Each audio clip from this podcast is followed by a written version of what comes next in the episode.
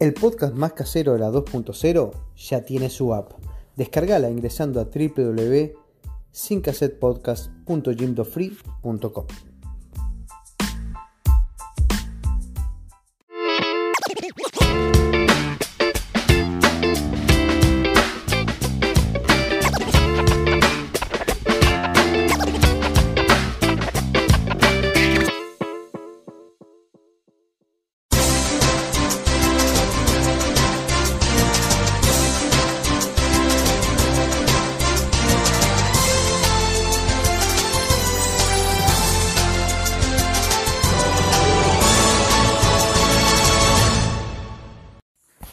Bienvenida audiencia al resumen de noticias de Sin Cassette. Quien me acompaña del otro lado, como siempre, mi hermano Matías desde Montevideo, Uruguay, y vamos a estar hablando un poco de las noticias que están cerrando esta semana. Mati, ¿cómo andas? ¿Cómo va? ¿Todo bien? ¿Cómo andan todos? Todo tranquilo, todo tranquilo. Contentos, muchas gracias por el apoyo que nos estás dando en Instagram. La gente está muy contenta con eso. Ya tenemos 150 seguidores y usted que es más conocedor de las redes podrá decir si es una buena o una mala noticia. Venimos bien, venimos bien para hacer que hace una semana, creo que menos de una semana, hace muy poquitos días que abrimos el canal de Instagram, estamos empezando a, poner contenido allí. Eh, recuerden, arroba sin bajo podcast nos encuentran. Este, vamos a estar dejando siempre una referencia a cada uno de los destinos a donde nos movemos. Eh, y además vamos a ir subiendo de a poquito diferentes cosas, pequeños gadgets, pequeños momentos de la intimidad de cómo hacemos estos podcasts. Este, así que nada, síganos, compártanos y que esto siga creciendo. Vamos de a poquito, pero con paso firme. Sí, recuerden que si les gusta el episodio o cualquier episodio que estén escuchando, que lo están escuchando por Spotify, por ejemplo, nos tienen que seguir y pueden compartir ese episodio en sus historias de Instagram. Si lo están haciendo por Apple, por Apple Podcast, simplemente marcan las cinco estrellitas y eso va a hacer que Apple nos posicione como el mejor podcast latino para que, puedan escuchar nuestra comunidad. Eh, también agradezco a la gente eh, de la comunidad latina acá en Brampton que también nos está dejando compartir eh, la información de nuestro podcast en sus redes sociales. Buenísimo, buenísimo. Bueno, loco, te cuento, te cuento, voy a arrancar por acá, te voy a contar una noticia mala eh, que lamentablemente Toronto vuelve al confinamiento, aquello que pasó en marzo, que hizo que cerrara todo, sí, lamentablemente es así. Eh, a partir del día lunes vuelve todo a la etapa gris, que es uno de los colores que está usando acá la provincia para determinar en qué, en qué fase estamos. La fase gris quiere decir que solamente supermercados y farmacias van a ser los que están abiertos. El resto vuelve solamente a bajar su cortina y a vender a domicilio. Así que se vuelve a complicar la pelota. Solamente va a haber negocios esenciales. Creo yo que voy a seguir trabajando porque mi, trabajo es un trabajo esencial. Pero mucha gente va a tener que volver a aquella época en marzo donde tuvo que quedarse en la casa. Y, bueno, se, se, volvió a complicar de nuevo la mano por acá. Por ahí, ¿cómo está la cosa? la verdad que estamos, creo que estamos como, como en paralelo, pero bueno, hay, hay diferencia, me imagino que todo parte desde una posibilidad económica que hay, obviamente, como, como Estado en Canadá, en donde eh, la capacidad de autoabastecerse, la capacidad de poder este, realizar medidas de este estilo, eh, son mucho más amplias que, que la que tenemos acá en el paisito, obviamente. Acá en este momento estamos atravesando la verdad que el peor momento desde el 13 de marzo, es decir, desde el primer caso y, regresando a aquella época de marzo, abril, en donde estábamos todos un poco asustados, eh, en realidad en este momento nos encontramos muchísimo peor. Eh, Montevideo es el foco, es el foco realmente de todo lo que tiene que ver con los, los brotes de coronavirus. Eh, la realidad es que superamos ese número eh, tope que teníamos como objetivo de, tratar de evitar, que era el de los 100 contagios diarios. Eh, en los últimos días hemos pasado ese, ese número, eh, en donde Montevideo es sin duda el núcleo duro de la pandemia, es el en donde se registran más contagios, tenemos alrededor de, aparentemente unos 18 brotes acá en la capital, pero la cosa se está extendiendo realmente hacia, hacia distintas partes. Y bueno, estamos en esa disyuntiva de que eh, algunos quieren regresar a, lo que pasaba en marzo, no se puede realizar por los, daños económicos que eso implicaría, eh, la dificultad que presentaría para algunos eh, sectores de, digamos, de lo que es el mercado, pensando ahora que nos acercamos a, a la etapa del turismo, ¿no? En todo lo que tiene que ver con gastronomía, con hotelería, con servicios turísticos, con pasajes, en donde la idea era hacer un turismo interno. Ahora con todo este avance de la enfermedad eh, empieza todo a ponerse un poco más como en paño frío y tratar de, ver cómo podemos hacer para detener el avance, aunque no ha llegado a estar en un, en un momento crítico, digamos, donde peligre el sistema de salud o cosas así, pero sin duda empieza a peligrar el, tema de lo que es el rastreo de, la enfermedad de cada caso en el círculo de las personas que podrían estar infectadas por la cantidad que hay. Y, bueno, eso empieza a ser más peligroso, pero lo que más se habla también es que es como una enfermedad con la que vamos a tener que empezar a, aprender a convivir y, hasta que salga la vacuna y podamos defendernos un poco mejor. Sí, en cuanto a eso de la vacuna, sé que la Organización Mundial de la Salud aparentemente para de acá a fin de año va a tener dos vacunas aprobadas. Eso es una buena noticia para todo el mundo. Así que una vez que ellos las aprueben, me imagino que van a empezar a viajar a diferentes partes del globo terráqueo y, y van a empezar a dársela, yo supongo, primero al personal médico, después me imagino que a la gente que trabaja con niños y así de repente también a las personas mayores que están en geriátricos, a las personas de riesgo y, va a demorar un poquito más, no va a ser de arranque que nos llegue al resto de la población en general. Eso es lo que yo creo, no quiere decir que sea una verdad absoluta, pero me imagino que no van a tener, yo qué sé, por ejemplo, 3 millones de dosis de un día para el otro en Uruguay y que todo el mundo se vacune. Por supuesto, a ver, por ejemplo, Brasil, que es un gigante, gigante mundial, hace cuestión de un par de días, fue noticia de que recibió el primer lote con 120 mil dosis de la vacuna china, la CoronaVac. Este, que bueno, a, ver, estamos hablando totalmente de, lo que aprendemos de, los medios de comunicación, totalmente de oído, de lo que vemos en los medios de prensa. Como, como siempre decimos, déjame hacer este acorte, eh, aporte, perdón, eh, que también hice en el, en el podcast pasado que hablé de coronavirus y fue información que sacamos de Radio Canadá, que esta información proviene de los medios que escuchamos, de googlear, de buscar en internet, y como es parte de este low cost, y está dicho en el comienzo de nuestra presentación, es un low cost donde hablamos sin saber. O sea, podemos cerrarle feo, pifiarle feo, no somos expertos, no somos periodistas, lo que hacemos es compartir noticias que cualquiera puede buscar en la red y opinamos al respecto. Claro, a ver, a lo que yo iba. Brasil se la está jugando con la vacuna china, viste que está la vacuna, la, que es de Pfizer, esa que es como americana y alemana, después está la, rusa, la, Sputnik. Está la de Moderna, la que es solo americana. La moderna americana, exactamente, y, está la china. Correcto. a ver, Brasil está en un estado, a ver, ellos son 210, 212 millones de habitantes más o menos, y tienen ciento, casi 170 mil muertos. Tienen 6 millones de contagiados de virus. O sea, están en un estado donde realmente necesitan obtener una solución medio eh, ya.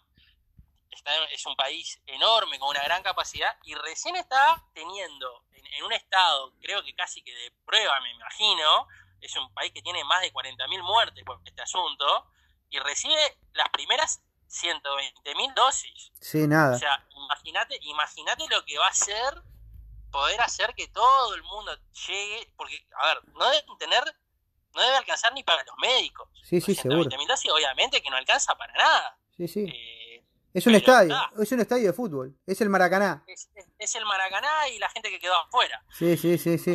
eh, una, una cosa que también te quiero comentar acá, un número importante que, se ha dado acá en la prensa a conocer, que por ejemplo México, que es un vecino nuestro, un vecino al sur obviamente, eh, llegó a los eh, 100.000 muertos y está entre los tres países con más Oh. muertos, es increíble. Y eso es México, que también es otro monstruo de, de- de acá del norte del continente, ¿verdad? Exacto, ese es. A ver, México, Brasil, Argentina son los grandes latinoamericanos, ¿no? Y son los que están en, en situaciones bastante complejas. Hablando un poco de coronavirus, quiero decir que di negativo. No lo dije, no lo dije, ¿no? No, no lo dijiste, negativo. ese era un dato. Eh, ¿Cómo hiciste al final? Porque en un podcast dijiste que ibas a esperar, que ibas a hacer una espera, eh, que tenías que esperar 15 días a hacer cuarentena. Al final, ¿te lo hiciste antes? ¿Qué pasó con eso? ¿Qué pasó? Llegué, ¿no? Y, y, como yo había comentado, en, en el aeropuerto uno tiene que firmar la, la declaración jurada y se supone que si uno quiere salir antes, ¿no? Que tiene que hacer cuarentena sí o sí obligatoria siete días, pero si uno quiere de repente tratar de salir a esos siete días, se tiene que hacer el, el otro test, otro PCR, ¿no? Para poder finalmente obtener la libertad, digámoslo. Y- Seguí hablando que hay gente que me está golpeando la puerta del estudio. Quiero ver quién es. Seguí hablando vos. Oh, oh, invasores, invasores. Este, y bueno, nada. Ese test, cuando se realiza con un laboratorio, acá está alrededor de unos 100 dólares. Sin embargo, lo que yo hice fue comunicarme con mi sociedad médica este, y decirle que nada, que hacía un par de días que me dolía la cabeza, este, que me sentía un poquito de como de sensación de alergia, pero no sabía si era alergia o no, este, y que vivo con personas que pueden estar en el grupo de riesgo, entonces si me podían hacer el test. Y me dijeron que por supuesto, esa misma noche, a las 11 de la noche, llegó una camioneta de, de, de mi sociedad médica, me hicieron el hisopado en mi casa, una persona totalmente inoculada, así se vistió con esos trajes este, para evitar cualquier tipo de contacto. Este, en la entrada de mi casa directamente me hicieron el hisopado y demoró, sí, 72 horas. Muy En bien. realidad demoró 66 horas en, en recibir el, el resultado. Y obviamente, bueno, me dio negativo y eso me otorgó la libertad, por lo que en total lo que hice desde que regresé fueron eh, nueve días, nueve días de, aislamiento y al noveno día tuve el resultado, pude salir, fui a buscar el, el- el resultado impreso, digamos, el comprobante del resultado negativo a la sociedad médica este, y ya con eso me puedo reintegrar en la sociedad manteniendo los protocolos de cuidado, obviamente, ¿no? Pero con, con tranquilidad de poder saber que no tengo, no tengo el virus adentro, no tengo el cobicho. Buenísimo, buenísimo. No, me interrumpió, me interrumpió mi hija que quería entrar y tenía un problema con eh, el equipo electrónico que está manejando, que es una tablet, y se ve que se le quedó sin batería y estaba pidiendo auxilio. Y le dije, bueno, el único auxilio que te puedo dar es que la enchufes, porque no hay otro auxilio para eso. Es la única cura que tiene cuando algo se queda sin batería. Pero nada. Eh, bueno, buenísimo. Una alegría que, no tengas el, virus. También sabiendo que vivís eh, con personas de riesgo, que una es mi madre.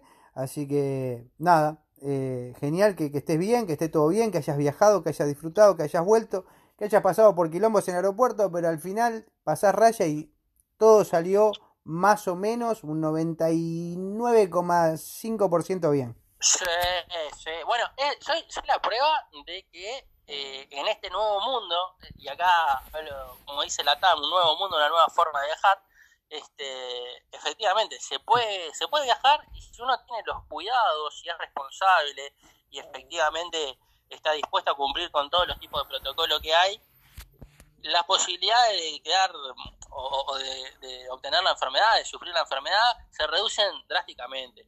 Este, sin embargo, hay que tener todos los cuidados que dijimos en algún otro podcast, en donde hablamos de los viajes, porque por ejemplo tengo mi amiga, mi amiga Carolina, que, bueno, tiene un viaje eh, obligado para realizar eh, justamente a Brasil, a, a, este país donde estábamos hablando recién, eh, a Río tiene que ir, Río, un Río que canceló el carnaval, Río que canceló las fiestas de, de, fin de año muy tradicionales ahí en, en Copacabana, el, lanzamiento de fuegos artificiales y demás, a razón de esto del coronavirus, pero que de todas maneras sigue recibiendo turistas, sí, porque sí. de algo tiene, tiene que vivir la población, ¿no? Y el turismo en Río, si será importante, sí. es, es, fundamental. Y eso, eso te quería comentar, eh, en base eh, las noticias importantes que están dando vuelta en, con respecto a este coronavirus, bueno, un personaje que, que, últimamente en Estados Unidos se contagió fue el hijo de Donald Trump, que está cursando la enfermedad, como la cursó el, el expresidente, que todavía es presidente, que,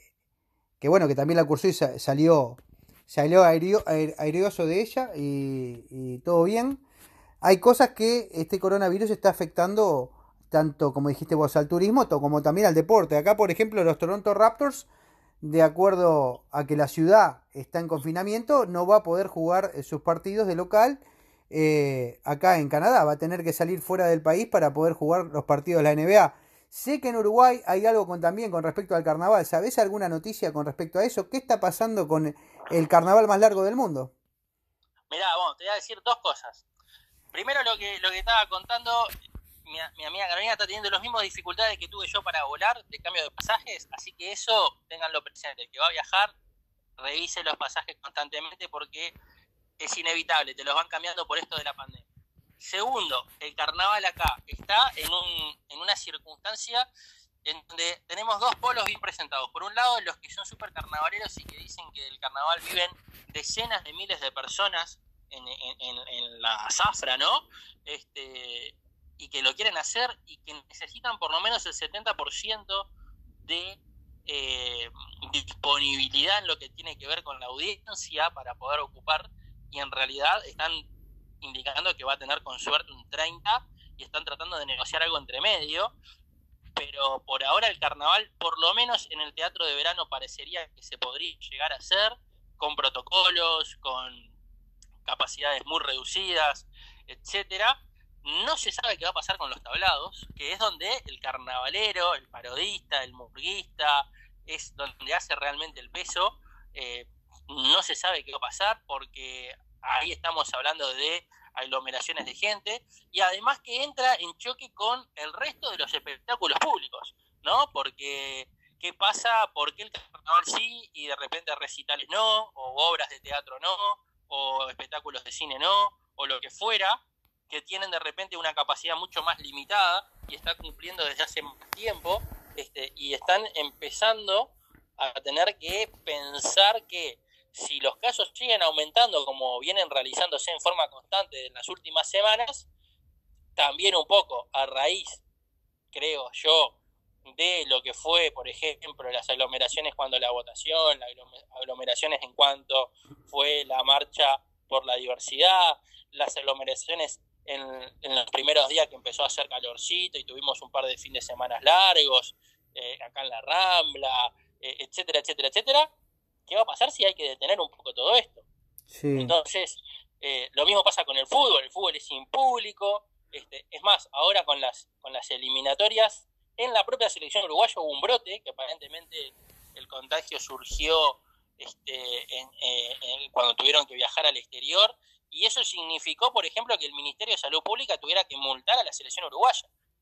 el Ministerio multó con ciento, casi 145 mil pesos eh, a la AUF por incumplir los protocolos, por el hecho de que, de, que quedaron contagiados, ¿no? Este, está contagiado, habrán escuchado Suárez, eh, Viña, Torreira, este, un, grupo medio importante de jugadores. También pasó, eh, en cuanto a eso de los jugadores, también pasa en Brasil, hay ocho jugadores del Atlético Mineiro que el técnico de San Paoli, el, el, ex técnico de la selección argentina, y también hay brotes en los equipos de fútbol, empiezan a haber brotes en los equipos y en todos lados, en cualquier lado hay brotes de COVID.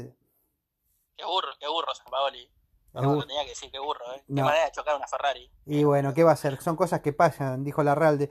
Che, una, una cosita que te quiero comentar, eh, que lo hablábamos hace unos minutos. En Alemania, por ejemplo, van a priorizar la vacunación a los asilos de ancianos. Era lo que te decía yo, que al principio eh, vamos a verlo con una gran potencia, que Alemania lo es, quizás el principal país de Europa, eh, es el motor de Europa. El corazón de Europa. Eh, el corazón de Europa, el motor, ya está determinando que esas primeras dosis van a ir a los asilos, no van a empezar ni siquiera por el personal médico, van a empezar por los asilos, asilos de, ancianos. Así que interesante. Otra cosa que te quiero comentar de acá, por ejemplo, en la provincia de Quebec, mirá lo que están diciendo, que van a poder festejar la Navidad con un máximo de 10 personas por casa, pero van a dejar que, por ejemplo, se reúnan entre el 23, ponele, y el 27.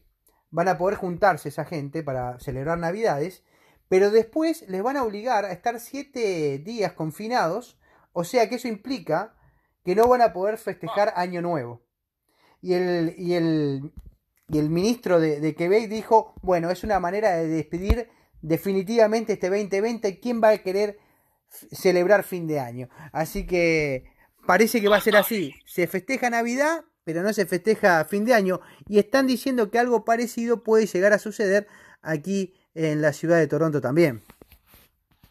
Y, sí, y sí, y sí, está, es, es un tema, es un tema. Acá es algo que se reclama un poco. Por ejemplo, eh, desde presidencia han salido mensajes oficiales, ¿no? De, eh, por favor, traten de, se exhorta a la población de no juntarse, y, de repente lo que se, reclama es un poco, capaz, algo más como lo que mencionabas, decían, decir, ok, no, no se pueden juntar, pero ¿hasta cuántas personas? Tenemos un límite de 4, de 5, de 6, de 10. Este, es un poco lo que se reclama y es un poco lo que todavía no termina de quedar claro, porque a esta altura, el que no sepa que tiene que usar tapabocas cuando anda por la calle o cuando sale de su casa, que tiene que lavarse las manos con alcohol o con jabón, tratar de mantener una distancia del resto, es porque, no sé, vivió dentro de un termo Stanley durante todo el año, porque... Lo que pasa, ¿sabes, Mati? Que lo que pasa, hoy lo comentábamos acá en familia, hay un tema que va a pasar ahora, por ejemplo, acá, es que en aquel marzo, cuando la gente se le pidió que se quedara en la casa, que usara tapabocas, que no saliera y cerró todos los negocios, había un poco yo pienso que de política del terror, del miedo, se jugó con el miedo de la gente, la, gente se asustó, no sabía qué estaba pasando, qué iba a pasar, si íbamos, íbamos a morir todos, no íbamos a contagiar todos, y la gente de alguna manera lo acató. Pero yo creo que ese miedo, ese terror, a medida que fueron abriendo las puertas y fuimos avanzando en fases, la gente le fue perdiendo el miedo al virus, se fue cansando porque ya van 7, 8 meses de esto.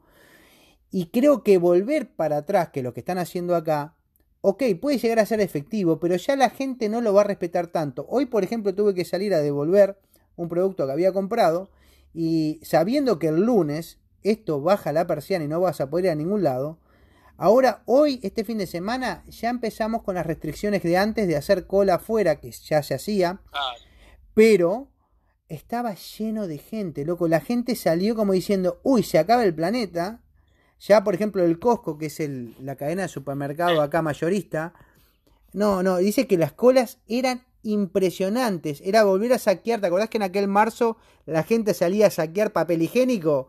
Que si no tengo con qué limpiarme la cola y compraba.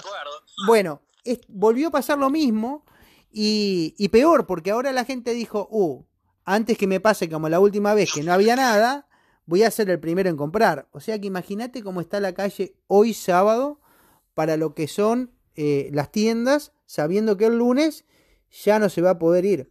Así que yo agradezco haber ido el fin de semana anterior y, que lo haya podido hacer de, forma normal y sin tanto, sin tanto relajo. Pero, pero es todo un tema, toco, todo un tema el ir y volver y tomar ciertas medidas que tomaste en el pasado y volver a retomarlas, a veces no sur, para mí no van a, van a tener el mismo efecto porque, como te digo, la gente le fue perdiendo un poco el respeto al COVID.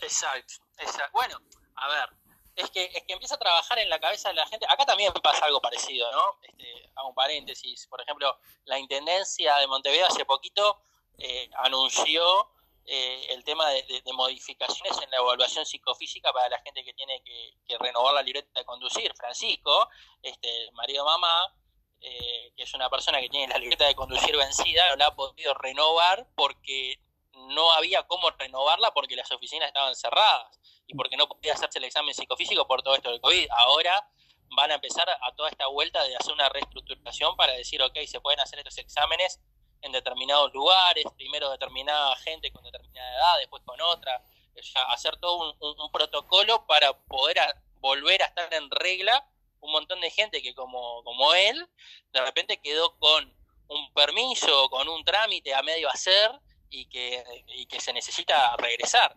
Este, pero volviendo a lo otro, eh, es verdad, es un tema de, la, de cómo la gente cambió esa posición que tenía antes de ese miedo y también empieza a, obviamente, a aparecer otras informaciones comparativas. Es una realidad, por ejemplo, acá en Estados Unidos, en Estados Unidos, perdón, eh, en Estados Unidos también pasa, pero digo, pero acá en Uruguay, como en Estados Unidos, como en Canadá, como en, toda América Latina, hay que ser sinceros, muere mucha más gente de accidentes de tránsito, ACV, eh, Alzheimer, eh, cáncer, todos los tipos de cáncer, este, eh, accidentes incluso hogareños, que es lo que muere de coronavirus. ¿Cuál es la diferencia para mí? Y es lo que realmente la gente perdió, eh, digamos, el panorama de por qué es tan importante el, COVID en ese sentido, es que es una enfermedad contagiosa. Es una enfermedad que vos contagiás a otro, porque el cáncer no lo contagiás, un ACV no lo contagiás, un accidente de tránsito, bueno, podés lastimar a otros, pero él no es contagiable. Este, tampoco lo es el suicidio, etcétera, pero el coronavirus sí, y de repente vos tenés la enfermedad, te sentís bárbaro, pero contagiaste a alguien, este, y, es, y es esa otra persona la que de repente lo sufre y, termina falleciendo, incluso en una muerte que es muy fea, eh, que es en, total soledad, eh, con mucha agonía. Sí, sí. Eh, igual, y nos, olvidamos un poco de eso. Igual hay un tema que lo, también lo trataba yo en el podcast anterior cuando hablé de la alerta COVID, antes de que dieran el anuncio acá del confinamiento para el lunes, es que este, este COVID, aparte de ser contagioso, lo que hace también es que es una enfermedad tan jodida que ocupa camas de CTI. Entonces, al ocupar todas las camas de CTI, no haber lugar, acá hay muchos hospitales, como lo dije en el podcast pasado, que ya superaron el 100% de ocupación. Por más que se están, como es el primer mundo y hay ventiladores de más y, se la rebuscan y atienden a todo el mundo, eh, el problema pasa por otra gente que, por ejemplo, como lo decía en el podcast pasado, que tiene cirugías programadas, cirugías jodidas, que, se la tienen que hacer sí o sí, porque si no el tipo se pela o la señora se pela, y no se la puede hacer. Imagínate esa gente que está esperando hace tiempo una cirugía y porque no hay camas, no puede hacérsela y eso puede llevarle la vida. Porque a veces es un trasplante, porque a veces puede ser algo complicado y como está el COVID ahí, no lo quieren llevar porque el tipo de repente, si no le hago el trasplante, se me muere. Y si le hago el trasplante y se agarra el COVID, entonces es todo un tema. Estamos ocupando también al, no tener la conciencia de cuidarnos entre todos, estamos quitando de repente la posibilidad de ser atendido a alguien que realmente lo necesita porque estamos ocupando una cama simplemente porque decidimos no usar el tapaboca. Hay campañas televisivas en España que son claras con eso. De repente, yo qué sé, uno, todo el mundo fue joven, yo fui joven y salía y me iba de rumba y me iba de fiesta y me iba con mis amigos y me juntaba a tomar cerveza y cuando te juntás con la banda, te importa tres carajos el COVID, el tapaboca, compartís el mate, lo que sea, pero después de repente el domingo te vas a juntar a comer a la pasta con los abuelos y contagiaste al abuelo y se peló, ¿entendés? Eh, o de repente el abuelo no se muere, pero va a ocupar una cama y se muere, eh, no sé, tu prima que necesitaba un trasplante porque no puede ir al hospital porque están todas las camas ocupadas. O sea que hay como un dominó de situaciones que van a pasar si uno no respeta las cosas. Uno podría decir, bueno, mirá quién está hablando. Eh, el inconsciente que se fue de vacaciones a Estados Unidos. Bueno, ¿entendés? Porque hay, de eso también que le puede llegar a, a hablar. Y uno tiene que decir, bueno, inconsciente entre comillas, porque si uno hace las cosas, no está prohibido la libertad. La libertad uno la tiene, puede salir, yo puedo salir de Canadá si quiero, pero después tengo que cumplir ciertas reglas y cuando voy a, a los lugares que voy, o viajo en un avión, o estoy en un hotel, tengo que respetar las reglas. Yo estoy libre, no estamos presos, por suerte, entonces podemos hacer un montón de cosas respetando los protocolos de cada lugar y siguiendo las reglas. Si uno hace... Exacto, eso, es el tema ese de convivir, aprender a convivir. Exacto, hay que convivir. A, eh, luchar en el día a día haciendo las cosas bien para que no se, no se siga esparciendo y, realmente pongamos desde nuestra forma de actuar un freno, ¿no? Sí. Porque, a ver, hay, hay, cosas que se han reactivado. Yo estaba leyendo hoy acá en una noticia este, del país donde dice, por ejemplo, que las, las salas de juego, o sea, los casinos, recuperaban un 80% de la actividad. Puede que cerró, ahora reabrieron hace poquito y ya están en un 80%. O sea que la gente sale, la gente va y juega en la maquinita y le da de punta y le encanta la timba y está todo bien.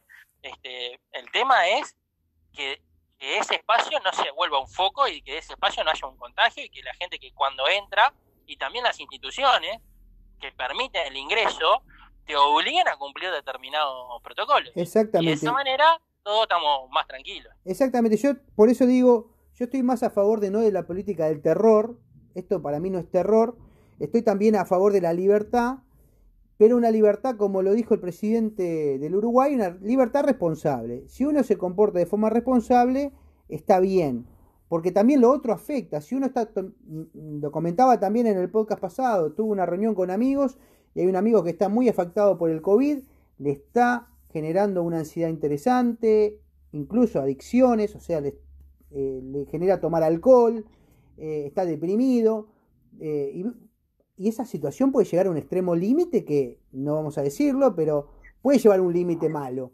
Entonces, está, hay una balanza, tiene que haber una balanza entre la libertad y la no libertad, el, estar respetando protocolos y demás, para no generar otro problema que puede ser, yo qué sé, como vos dijiste en un momento, suicidios.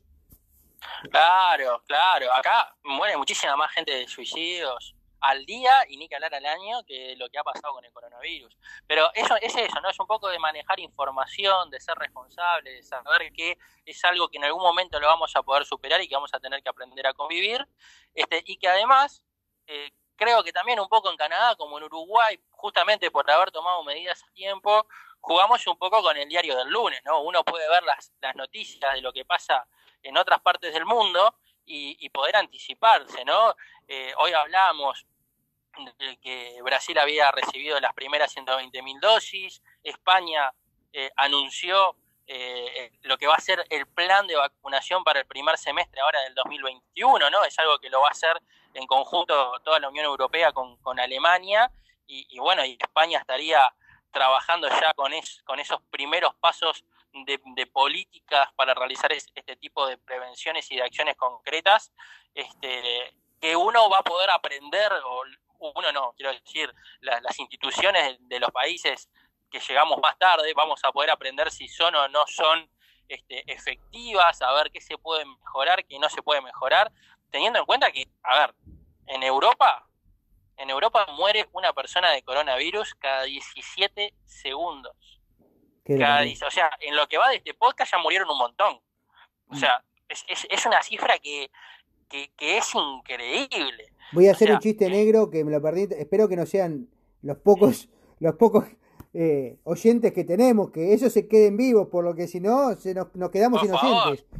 por favor, por favor, si usted, si usted tiene un estornudo, vaya llamando al médico ya mismo. Sí, sí, no podemos... Y para mí tiene que empezar a hacer las cosas que yo creo que acá en Uruguay dieron resultado que es tomar agua, eh, tomar mate, pero con agua que, pela un chancho, comer mucho garrapiñada. Yo creo que la garrapiñada acá en Uruguay, eso fue un, motor de lo que es la prevención, porque por el tipito que sopla la bolsa, mete la garrapiñada y uno come de ahí. Estoy seguro que ahí uno mata y genera anticuerpos constantemente. Es verdad, es este, verdad.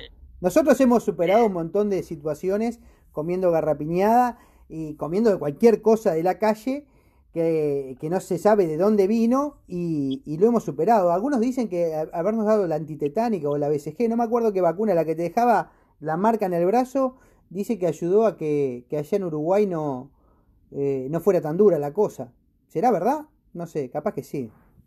Yo creo, que, yo creo que acá el hecho de comer de los carritos cualquier cosa que te venden como hamburguesa es fundamental para fortalecer el sistema inmunológico. Exacto, yo creo que todos, los, todos los niños menores de 6 años deben empezar a comer sus hamburguesas en cualquier carrito eh, de cualquier barrio de Montevideo o, el interior y eso va a fortalecer todas las defensas de los niños, mucho más que los yogures esos que con, con bioprotectis y no sé cuántas cosas más que te enchufan. Sí, loco, vamos 33 minutos y creo que hicimos un excelente resumen de noticias. No fue el viernes como lo había anticipado en el, en el podcast pasado, fue un sábado. Eh, como sabrán, estamos en pandemia, nos vamos manejando de a poquito, estamos viendo cómo, cómo hacer este...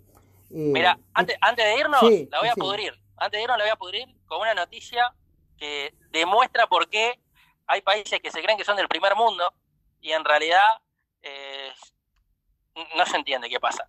En Dinamarca, lo estoy leyendo ahora, ¿eh? en Dinamarca, Dinamarca, ¿eh? Allá, nórdico, viven bien. Van a matar a varios millones de bisones, son unos animalitos que oh, son divinos. Sí, para ser, para ser tapado, para ser tapado van a ser bisón.